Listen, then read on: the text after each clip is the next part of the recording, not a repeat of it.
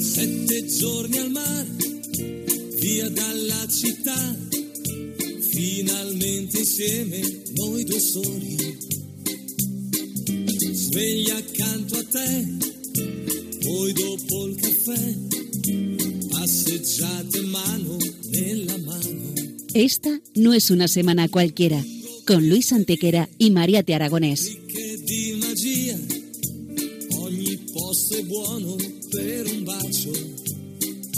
Hola a todos, bienvenidos una vez más al programa Esta no es una semana cualquiera en Radio María, con un servidor de ustedes Luis Antequera. y Mariate Aragonés.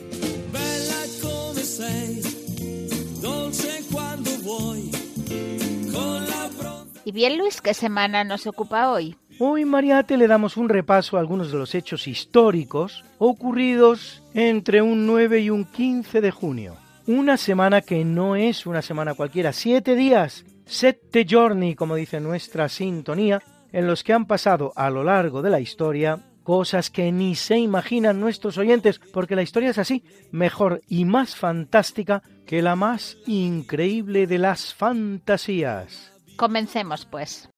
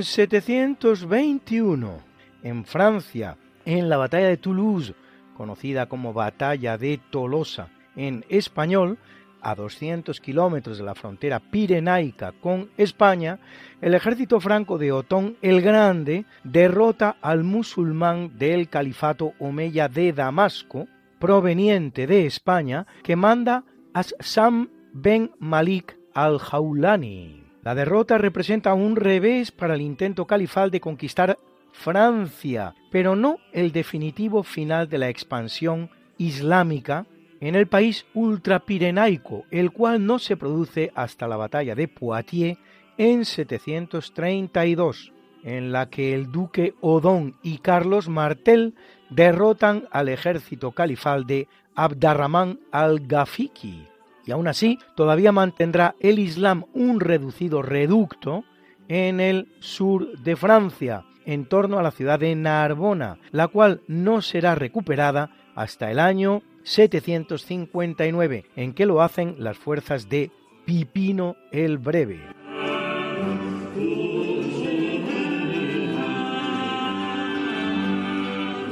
En 964 queda fechado el famoso Códice 46, que podría ser el documento más antiguo escrito en español. Un diccionario con más de 20.000 entradas, lleno de voces romance que superan el ámbito del latín y permiten hablar de una nueva lengua.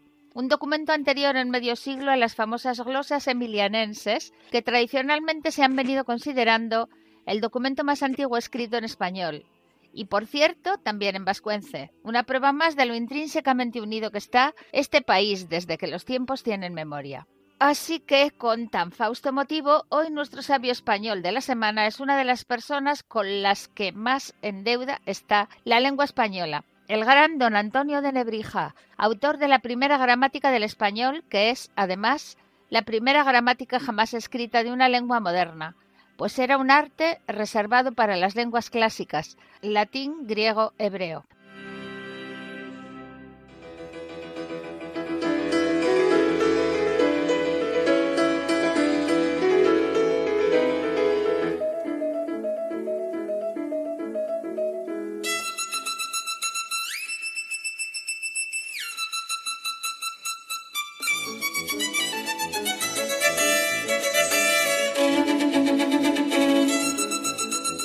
Don Antonio de Nebrija, hijo de Juan Martínez de Cala y de Catalina de Charana, el segundo de cinco hermanos, debería ser en consecuencia Antonio Martínez de Cala y de Charana, pero no lo es.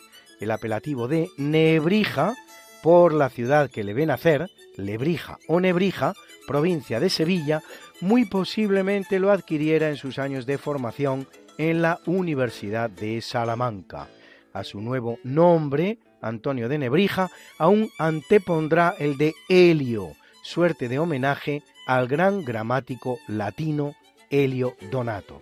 La gramática de la lengua castellana, su obra principal, es una de las cinco que Nebrija dedicará al arte de la gramática, junto con las introducciones latine, su diccionario latino-español, su vocabulario español-latino y sus reglas de ortografía en lengua castellana.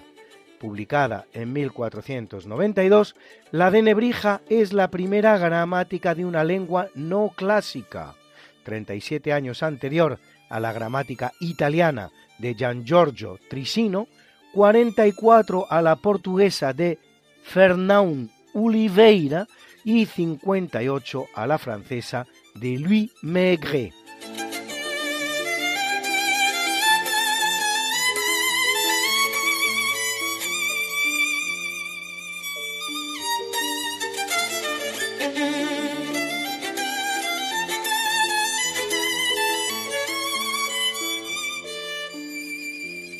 Junto al hecho de ser la primera gramática de una lengua moderna, la gramática de Nebrija va a tener un segundo marchamo de trascendencia histórica, al convertirse en el modelo seguido para la elaboración de las gramáticas y vocabularios de las lenguas indígenas americanas y también algunas asiáticas.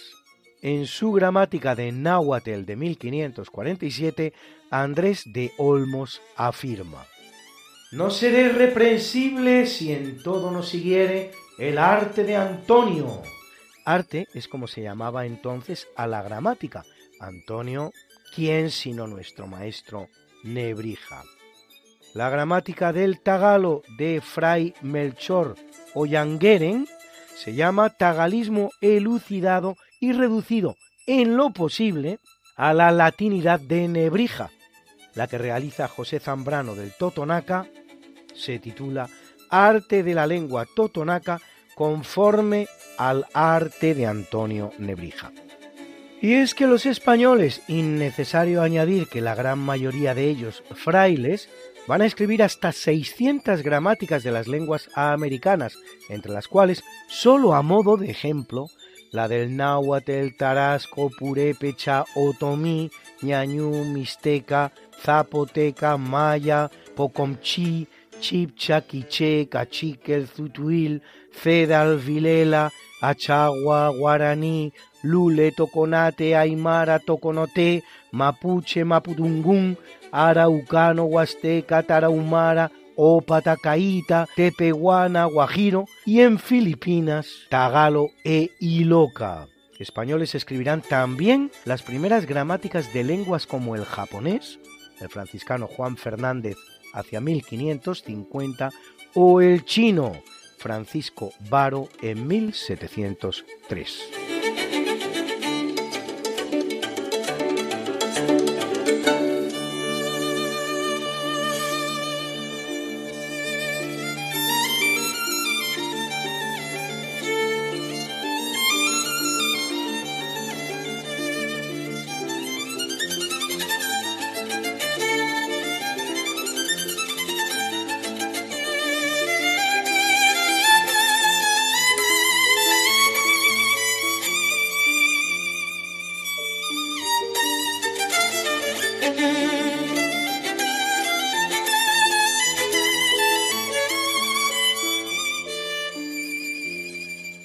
Si todo esto fuera poco, la obra de ese gran sabio español llamado Antonio de Nebrija se va a prodigar en toda clase de campos. Más allá de su gramática, Nebrija escribe sus introducciones latine, trabajo de depuración del latín al estilo del realizado por Lorenzo Valla en Italia. En el campo de la historia de España nos deja varias obras, así su muestra de la historia de las antigüedades de España, de Bello Navariense, Rerum a Fernando et Elizabeth Gestarum Decades Due o de Velo Granatensi. En el campo del derecho publica Iuris Civilis Lexicon, léxico de derecho civil, en el de la medicina su Pedaci Dioscorides Anatsarvei de Medicinali Materia Libri Quinc, con 47 páginas de vocabulario médico en español. En el de la pedagogía de Liberis Educandis, de la educación de los niños. En el de las matemáticas, sus obras de Mensuris, de Ponderibus o de Numeris. Y en el de la astronomía, su Incosmografía Libri Introductionum. Nada con lo que no se atreviera don Antonio. Y por cierto, es también Nebrija el autor de la idea de que Fernando el Católico eligiera el yugo como emblema de su reinado, que unir a las flechas de Isabel la Católica. Como fácilmente se ve, cada uno de los monarcas, para elegir su símbolo, toma la inicial del cónyuge, la F de Fernando, Isabel, la I de Isabel, Fernando.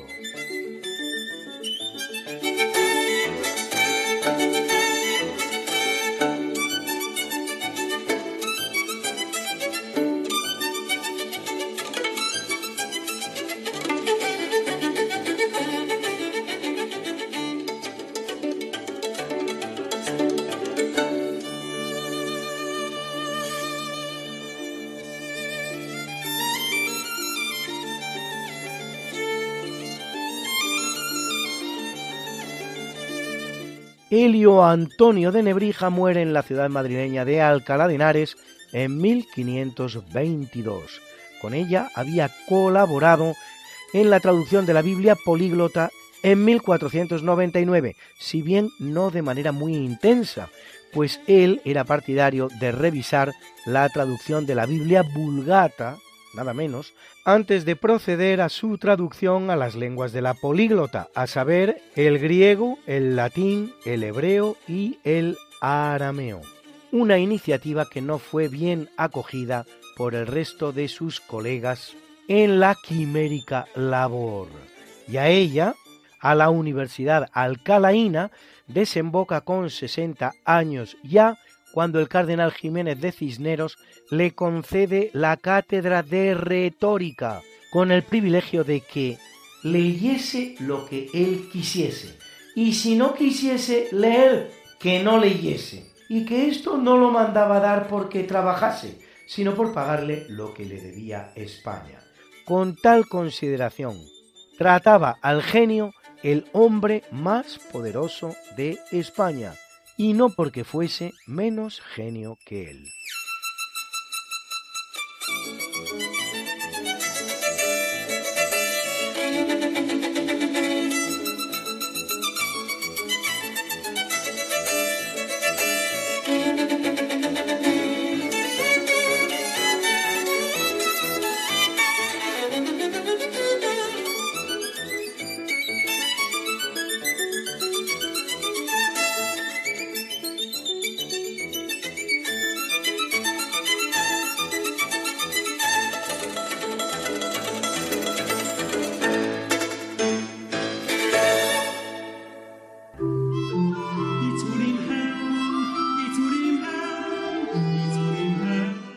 Capítulo siempre fecundo de la conquista, colonización y evangelización de América por los españoles, que va a permitir a los indígenas americanos el tránsito del neolítico al renacimiento en apenas dos generaciones, un tránsito que a los europeos había costado 7.000 enteros años, en 1521 en el territorio de la actual Venezuela, la misión española construida en Cumaná por el fraile dominico Bartolomé de las Casas bajo la premisa de poblar la tierra sin derramamiento de sangre ni uso de armas para anunciar el Evangelio, es atacada y destruida por los indígenas, aprovechando una ausencia del fraile.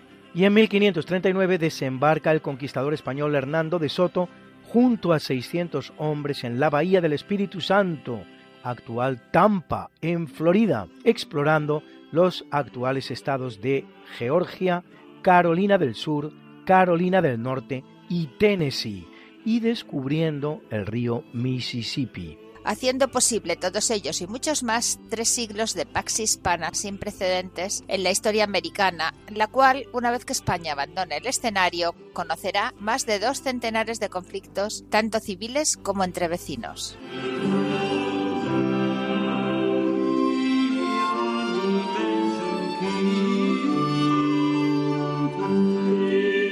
En 1534, en el curso del primero de los tres viajes de exploración que realiza al Canadá, el francés nacido en Saint-Malo, Jacques Cartier, explora el Golfo canadiense al que bautizará San Lorenzo. En su siguiente viaje, un año después, descubre el río San Lorenzo y en el tercero crea la colonia de Charlebourg-Royal, autor de unas relaciones en las que describe sus descubrimientos antes que él, tan pronto como 1500, habría visitado esa tierra el portugués Gaspar Corte Real, que fiel al espíritu portugués de conquista, habría capturado 56 nativos para vender en Europa como esclavos. Pero es Cartier el primero en adentrarse en ellas, describirlas y difundir el conocimiento de las mismas, lo que autoriza a denominarle propiamente su descubridor. Es de hecho él el que interpretando la palabra de la lengua de los indios iroquíes Kanata, traducible como pueblo, da al territorio el nombre de Canadá. Otra teoría poco probable que reseñamos simplemente por lo que tiene de curiosa y hasta divertida, atribuye al nombre de Canadá un origen español. Provendría de las exploraciones de los españoles Esteban Gómez y Vázquez de Ayllón por las costas orientales de los actuales Estados Unidos en 1524, los cuales, al ascender hacia Canadá sin descubrir nada relevante, habrían dicho del lugar a Canadá, Canadá, Canadá. Y una breve pausa musical y volvemos. Escuchen esta preciosa letra.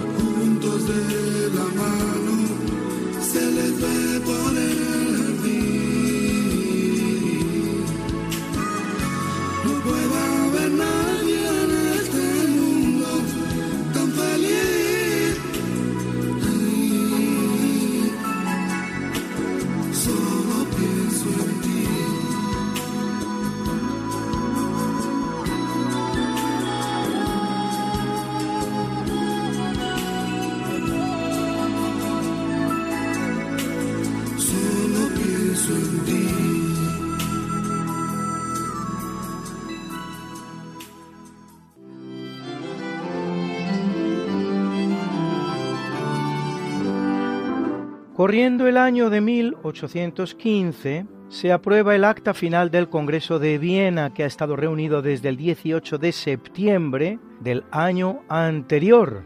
Nueve enteros meses nada menos, el cual fija la reorganización política y territorial de Europa tras la tormenta desatada en el continente con la irrupción de la figura del general corso Napoleón Bonaparte, intentando un retorno a la situación anterior a la Revolución Francesa o parecida. Son meses de intensas negociaciones, pero no menos de grandes fiestas y festejos. Entre los muchos monarcas y grandes próceres que se personan en él, así el zar Alejandro I de Rusia, Francisco I de Habsburgo, Federico Guillermo III de Prusia, el duque de Wellington y por supuesto el austríaco Clemens von Metternich, verdadero protagonista del Congreso. La representación española corre en los tiempos de Fernando VII, encabezada por Pedro Gómez Labrador, será muy pobre. A pesar de contarse entre los vencedores de Napoleón, saldrá del Congreso reducida a la condición de potencia de segunda clase, con un imperio tan baleante que perderá casi completo en el curso de los cinco siguientes años.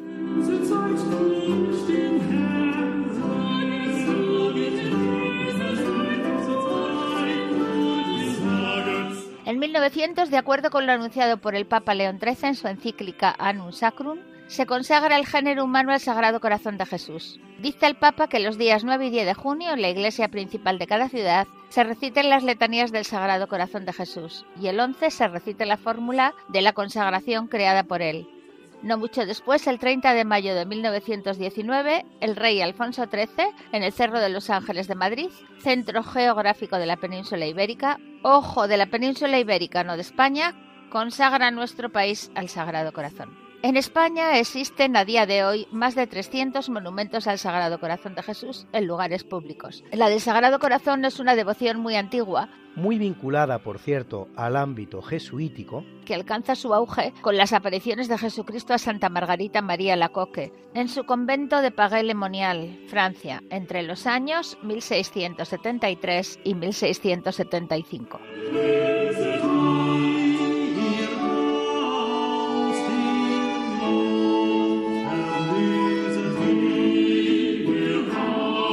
En 1934, ocho años después de producido el primer largometraje de dibujos animados por la alemana Lotte Reiniger, recordada por sus películas de animación con siluetas, especialmente la llamada Las aventuras del príncipe Ahmed, se estrena en Estados Unidos la primera película del famoso personaje animado conocido como el pato Donald, creado por Walt Disney y el animador Dick Lundy. Donald Duck, por su nombre en inglés, es ocho años posterior a Mickey Mouse, creado en 1928, que es a su vez un año posterior a Oswald el conejo afortunado, el primer personaje de Disney. A destacar como curiosidad que mientras Donald Duck pasa al español como el pato Donald, Mickey Mouse en español conserva su nombre inglés y no se le llama el ratón Mickey.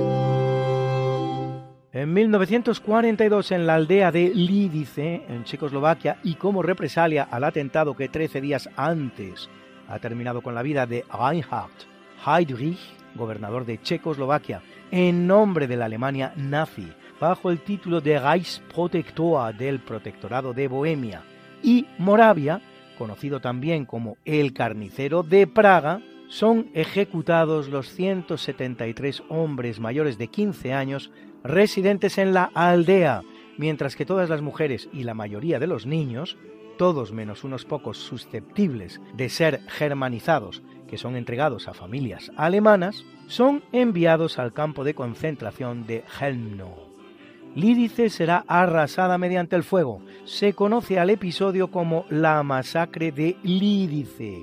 El atentado, denominado Operación Antropoide, había sido ejecutado por dos personas, el eslovaco Josef Gabčík y el checo Jan Kubis, los cuales conseguirán huir, aunque serán localizados nueve días después, escondidos en una iglesia ortodoxa de Praga junto con otros compañeros. Tras un largo combate en el que los nazis perderán 14 soldados, antes de entregarse, preferirán suicidarse.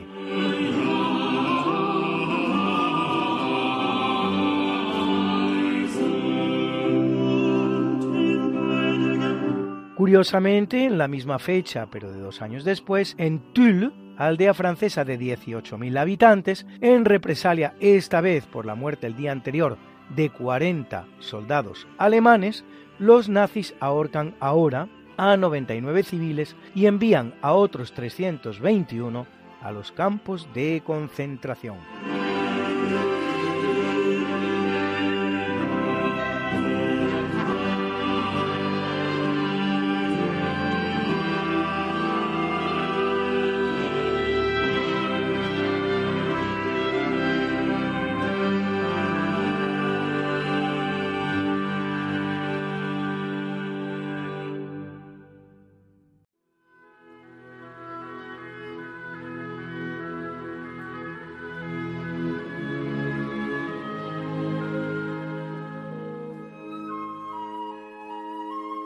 En el capítulo del natalicio, en 1588 nace el compositor alemán Johann Andreas Herbst, Juan Andrés Otoño, que sería en español, autor de este Danket dem Herrn, gracias al Señor, que han venido ustedes escuchando en el primer tercio de eventos.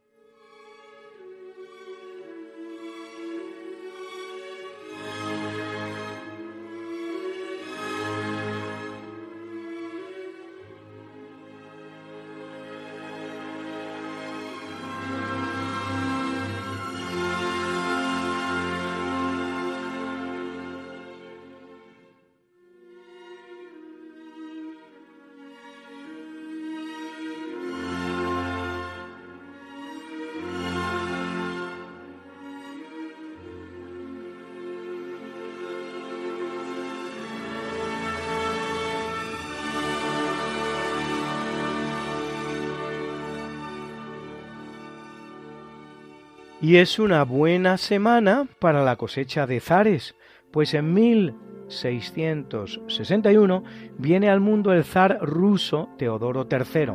Hijo del zar Alejo I con María Miloslavskaya, es recordado por la influencia que tuvo en su corte todo lo proveniente de Polonia, idioma, ceremonias, cultura, casando él, de hecho, con una polaca.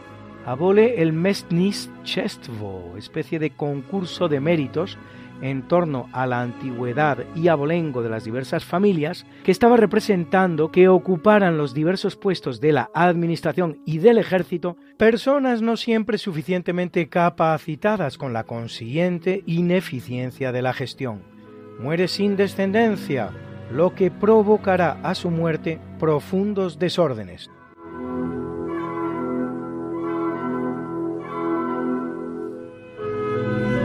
Y en 1672, hijo del zar Alejandro I y de Natalia Narishkina, viene al mundo el zar Pedro I el Grande. Con 17 años de edad, desaloja del poder a su medio hermano Iván IV, débil y enfermizo, con el que correinaba, y a la hermana de este, Sofía, que ocupaba la regencia. De desmesurada estatura, reinará hasta su muerte en 1725 realizando un importantísimo proceso de reformas que convierten a Rusia en una de las grandes potencias europeas y fundando la bellísima ciudad de San Petersburgo, ciudad de San Pedro. Participa en la Gran Guerra del Norte contra Suecia, de la que saldrá muy bien parado. Casa en primeras nupcias con Eudoxia Lopugina, que le da un hijo, Alejo, al que el propio Pedro mandará ejecutar por una conspiración que no está excesivamente clara, de una manera terrible, mientras empalaba y torturaba a todos los colaboradores de su hijo. Muerta Eudoxia, Pedro casa en segundas nupcias con su sirvienta, Marta Samuilovna Skavronskaya, que será a la postre con el nombre de Catalina I, su sucesora en el trono, aunque a la muerte de ésta le sucede como zar Pedro II, hijo del ejecutado Alejo.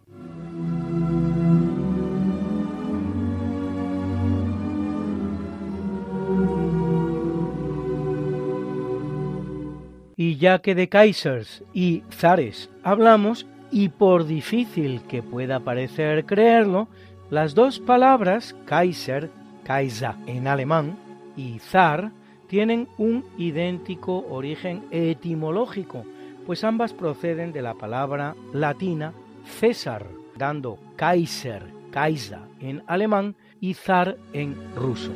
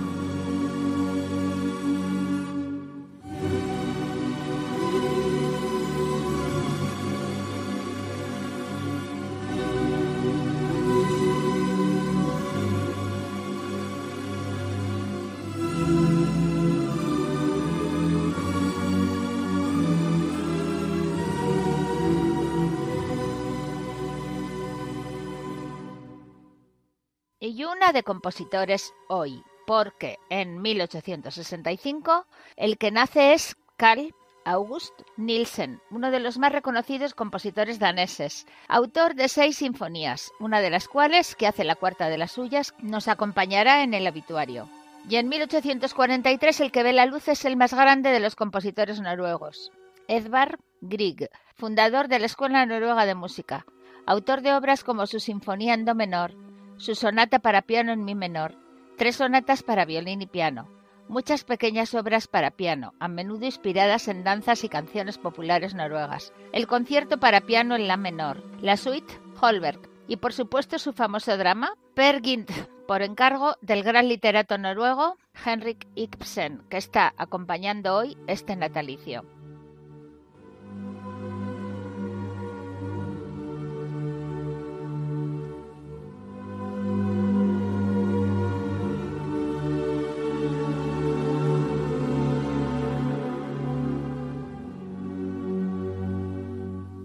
En el año 1875 viene al mundo Henry Hallett Dale, farmacólogo y fisiólogo británico Nobel de Medicina 1936 por sus estudios sobre la transmisión de los impulsos nerviosos. Y en 1891, Cole Porter, célebre compositor de jazz estadounidense. Ella Fitzgerald canta su conocida composición Begin de Begin, de la que también hará una famosa versión nuestro españolísimo Julio Iglesias.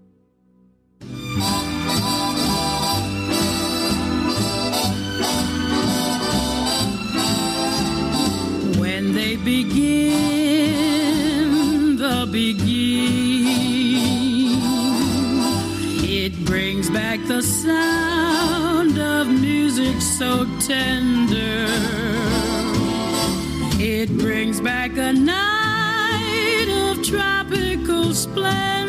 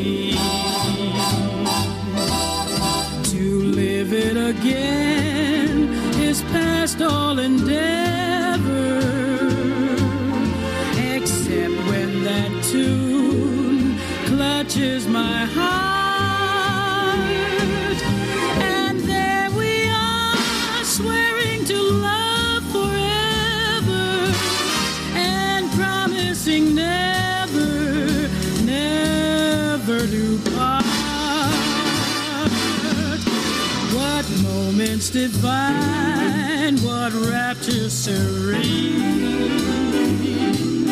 Till clouds came along to disperse the joys we had tasted. And now when I hear people curse the chance that was wasted, I know but too well what they mean.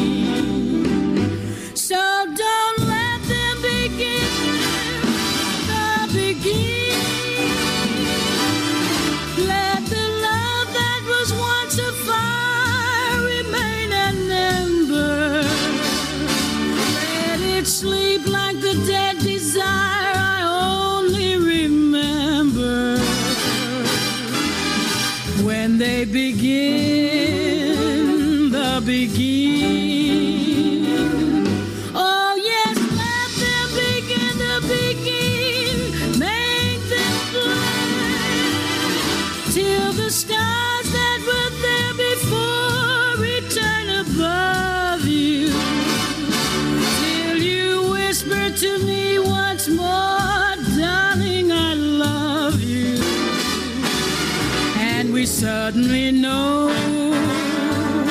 what heaven we're in. When they begin the begin when they begin the begin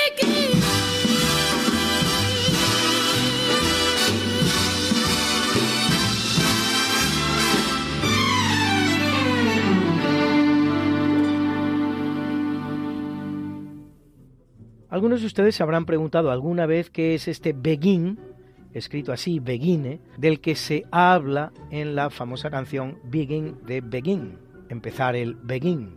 Pues bien, es un baile, una especie de rumba lenta muy popular en los años 30 y originario de las islas Guadalupe y Martinica, en el Atlántico, hoy día francesas, pero descubiertas, como no, por los españoles, concretamente por Cristóbal Colón las dos.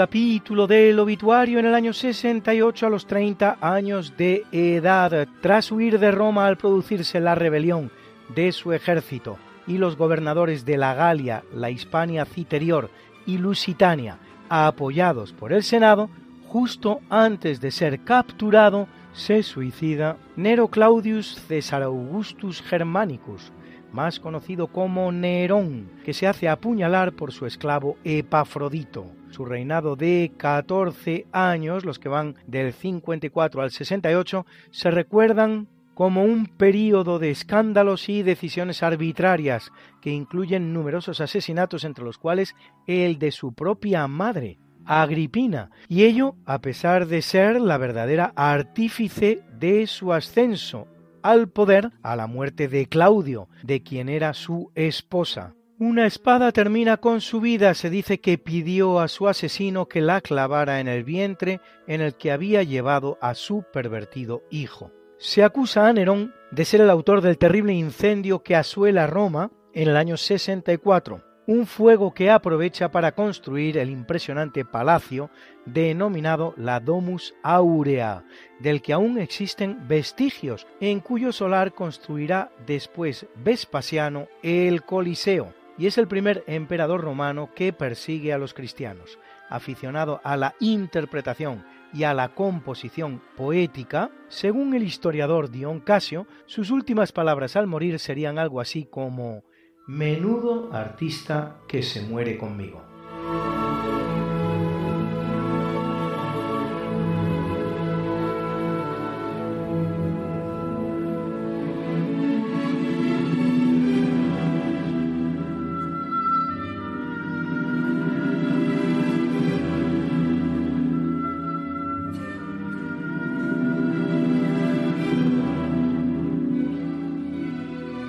En el año 373 muere Efrén de Siria, diácono y escritor cristiano, doctor de la Iglesia, uno de los 37 proclamados por esta hasta la fecha. Como San Agustín pasa por un proceso de conversión interior a partir de una vida inicial nada ejemplar, funda una escuela de teología en Nisibis, en el sudeste de la actual Turquía, que se distinguirá por su alta calidad y por el esplendor de sus alumnos, la cual será destruida por los sasánidas, lo que llevará a Efrén a fundar una nueva escuela en Edesa. Autor de un importante comentario de la Biblia, es el gran defensor de la doctrina cristológica y trinitaria en la iglesia siria de Antioquía, y sus himnos constituyen el inicio de la práctica del canto en la liturgia cristiana. Aunque no parece existir relación alguna, una tradición nacida en el siglo XVII sitúa a Efrén de Siria como el primer obispo de la Iglesia española de Astorga.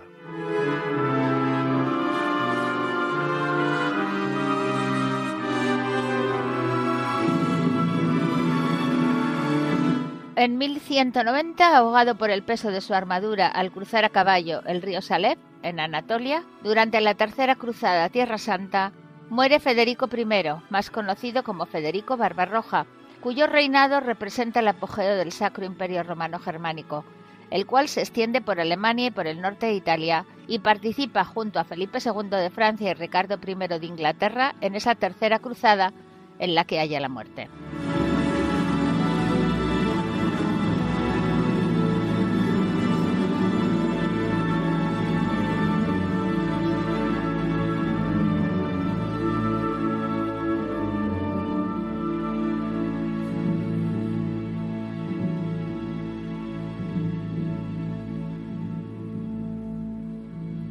El año 1870 fallece el escritor inglés Charles Dickens, autor de novelas de alto contenido social, recordado por su humor y su ironía, entre las cuales algunas como Oliver Twist, Cuento de Navidad o David Copperfield. Por cierto, el que inventa el apelativo de Bloody Mary, María la Sanguinaria, para la reina María de Inglaterra, ni muchísimo menos más sanguinaria que su hermana Isabel I Tudor o que su padre Enrique VIII el Uxoricida, pero católica e hija de una española, la reina Catalina de Aragón, que esas cosas cuentan, y casada, por si todo ello fuera poco, con otro católico y español, el rey Felipe II de España, de quien será su segunda esposa. Muy enamorada de él, por cierto.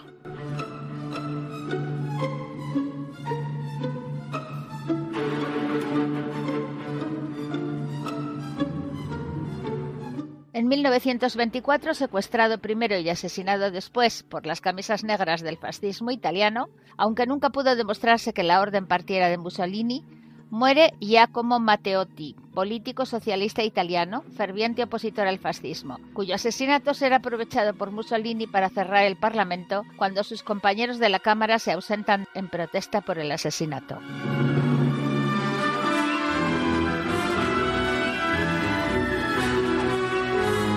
Y Alberto nos trae a uno de esos personajes suyos tan desconocidos como interesantes.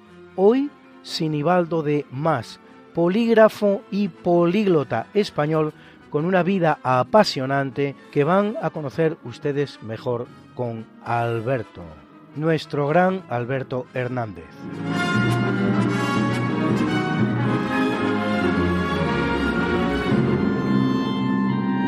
Sinibaldo de Más Nace en Barcelona en el año 1809. Es poeta, traductor, fotógrafo, pintor, un hombre muy completo. También habla 20 idiomas y con unas aproximadamente 30 años le contrata el gobierno de España para que viaje por el este hasta la India y que recabe información de cómo están los ingleses por allí y si España puede tener algún interés en el comercio con la India. Bueno, pues de aquí se va a Constantinopla, de Constantinopla a Egipto. En Egipto, como no tiene dinero, tiene que trabajar montando granjas avícolas para los egipcios. De allí pasa por Persia, etcétera, etcétera, hasta que ya por fin llega a la India. En la India, como está también un mal dinero porque el gobierno no le paga, se dedica a hacer dagrotipos. Son los primeros dagrotipos que se hacen por la India y allí se pone enfermo entonces se va a Filipinas. Y en Filipinas vive con un sacerdote que se llama Manuel Bueno en su celda hasta que se recupera. Y bueno, vuelve a España y da un informe de cómo están las islas Filipinas y todo lo que ha visto. Las Islas Filipinas dice que no tiene ningún sentido que España se mantenga allí, que hay que darle la independencia y que cuesta mucho dinero. Pero como el gobierno no está de acuerdo con estas ideas, pues él mismo se censura y pone solo lo que le interesa al gobierno. De allí se va otra vez a Macao. En Macao recibe el nombramiento como encargado de asuntos españoles. Más tarde le hacen embajador. De allí llega a la corte de Pekín y es el primer embajador oficial que tiene España en la República China. Y es solo de los cuatro o cinco que consiguen la acreditación con los chinos. Regresa a España, informa al gobierno y le vuelven a mandar otra vez allí a Macao como embajador Él es partidario de dividir China entre distintas partes y cada potencia europea que se quede con una parte de China más o menos. Pero bueno, surgen más o menos discrepancias otra vez con el gobierno y es cesado. Pero entonces el mandarín chino hace que trabaje para los chinos y entonces vuelve a España con la intención de comprar Macao para los chinos, pero la muerte le sorprende en Madrid y ya la embajada que pensaba hacer ante Portugal no la puede hacer. Es partidario de la Unión Ibérica, incluso ha diseñado banderas y escudos. Es un gran pintor y escribe libros sobre la caligrafía y el tono musical de la literatura española. También hace un idioma universal basándose principalmente en caracteres chinos. Pues esto es todo y buenos días.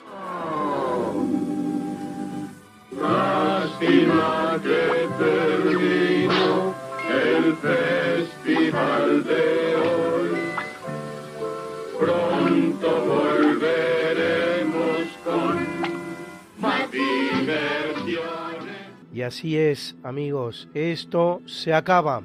Nuestro programa llega a su final. Pero recuerda... Pueblo que no sabe su historia es pueblo irrevocablemente condenado a la muerte.